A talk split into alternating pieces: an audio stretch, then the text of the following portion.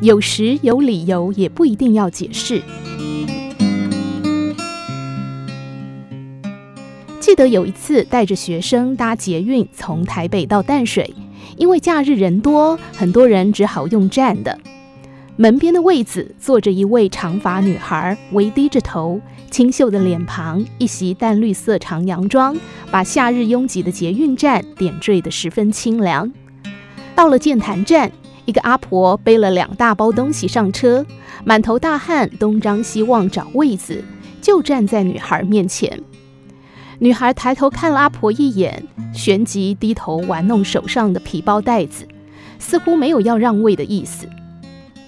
于是我就故意转身问学生：“在车上遇到老弱妇孺要怎么做呢？”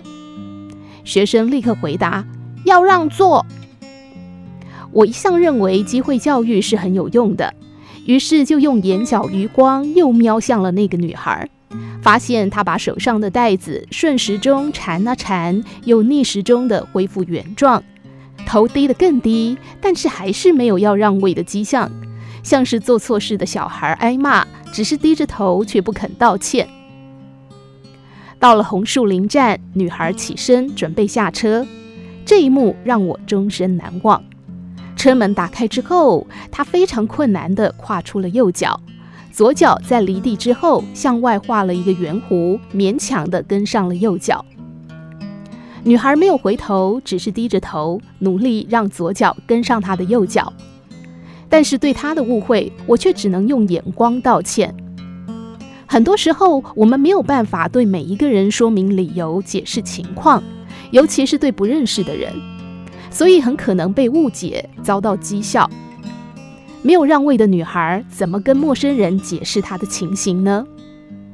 很多事情并不是我们所想的这样或那样，或许自己本身是委屈的，可是多替别人想一想。人生会好过一点。我们没有办法对所有人解释，所以做事只要对得起自己的良心就好。但只问良心，真的就可以了吗？有些理由我会解释，我会道歉；有些事情无法立刻解释和道歉的，我会用笑容以对。我相信真正的朋友会了解这个笑容背后的意义。没有人能懂你在想什么。事实的解释是对朋友的体谅，事实的信任和等待也是。